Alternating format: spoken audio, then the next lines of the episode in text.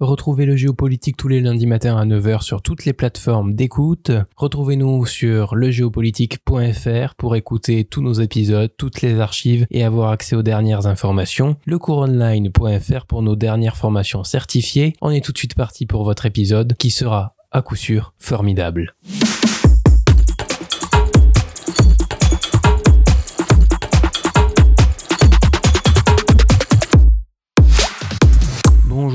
Toutes à tous et bienvenue dans le géopolitique. J'espère que vous vous portez bien. Aujourd'hui, dernier épisode de notre série sur l'environnement et sur le climat. Nous avons choisi de terminer cette série en parlant bien évidemment du réchauffement climatique. On est obligé de passer par là et bien évidemment de ce qu'il se passe actuellement, la COP 27. On va en parler et en commençant avec une approche un petit peu historique pour tout simplement comprendre ce qui a abouti à une coopération internationale sur le sujet de l'environnement, coopération qui pour l'instant est très théorique, qui est bien à des actions balbutiantes, mais qui existe tout simplement parce que le réchauffement climatique et l'environnement est devenu un enjeu géopolitique international à toutes les échelles, eh bien l'environnement a son importance. On va commencer en disant tout simplement que le climat a toujours varié. Vous le savez peut-être, avec notamment le petit âge glaciaire qui s'est déroulé du 14e siècle à 1850. C'est un refroidissement global du climat. En France, la ville de Metz a notamment été très touchée, mais aussi le Royaume-Uni avec la Tamise qui a été gelée durant de nombreux hivers. À l'inverse, il y a eu le petit optimum médiéval qui s'est déroulé de 900 à 1300 et qui était un réchauffement global du climat. Alors pourquoi je vous raconte cela? Pas pour vous dire que ce que nous vivons est normal, parce que cette théorie de dire que le réchauffement climatique serait normal,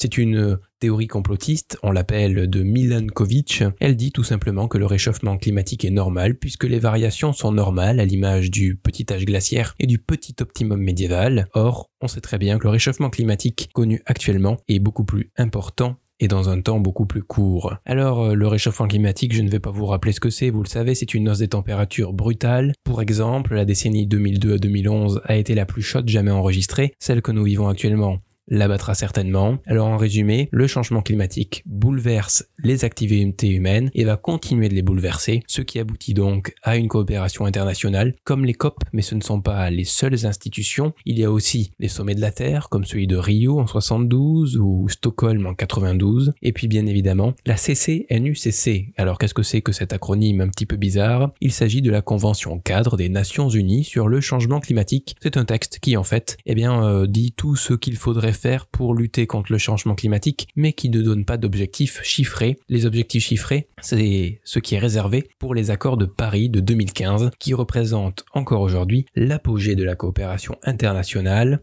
mais cela ne se traduit pas en actions concrètes encore parce que bien évidemment, il y a trop d'enjeux géopolitiques, politiques et sociaux dans le monde. Alors la COP27, elle va tenter eh bien, euh, de faire un lien entre ces accords de Paris, c'est-à-dire de les mettre en application, et pour cela, il faut qu'elle arrive à concilier tous les États du monde. Les concilier, eh bien, euh, d'abord avec les pays développés. Les pays développés, c'est ceux qui ont le plus profité, entre guillemets, des émissions de gaz à effet de serre, c'est ceux qui en ont fait le plus pour pouvoir justement se développer, et aujourd'hui, réduire leurs émissions, eh bien, cela irait de pair avec une décroissance économique, ce qui ne leur va pas du tout.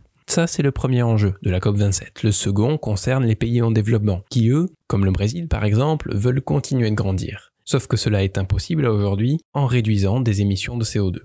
C'est le deuxième enjeu de la COP27. Le troisième concerne les pays les moins avancés, les PMA, qui eux veulent, être accompagnés par euh, les pays développés. Ils veulent avoir des subventions notamment parce que déjà que leur développement est complexe, une transition écologique n'est pas envisageable dans leur situation plus que complexe notamment en Afrique. Alors la COP27, si elle veut fonctionner, si elle veut réussir, si elle veut changer quelque chose comme le titre de ce podcast, eh bien il faut qu'elle arrive avant tout à concilier et à apporter une première réponse à ce qui est la dette climatique. C'est-à-dire, il faut qu'elle dise que tel pays eh bien, fasse telle action ou aide tel autre État, et il faut qu'elle pose des rôles très précis pour que cette coopération internationale ne soit pas seulement inscrite dans des textes, mais arrive à se traduire en action. Tout est l'enjeu de ce qui se passe actuellement en Égypte, bien évidemment. C'est très compliqué et il y a peu de chances que nous y arrivons tout de suite. Nous avons juste à espérer. Sur ce, je vous souhaite une agréable fin de journée et je vous retrouve, je l'espère, la semaine prochaine dans un épisode exclusif, une revue de lecture. C'est le premier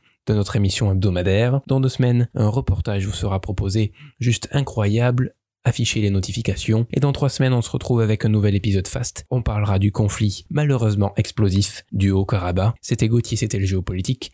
À tout de suite dans un prochain épisode.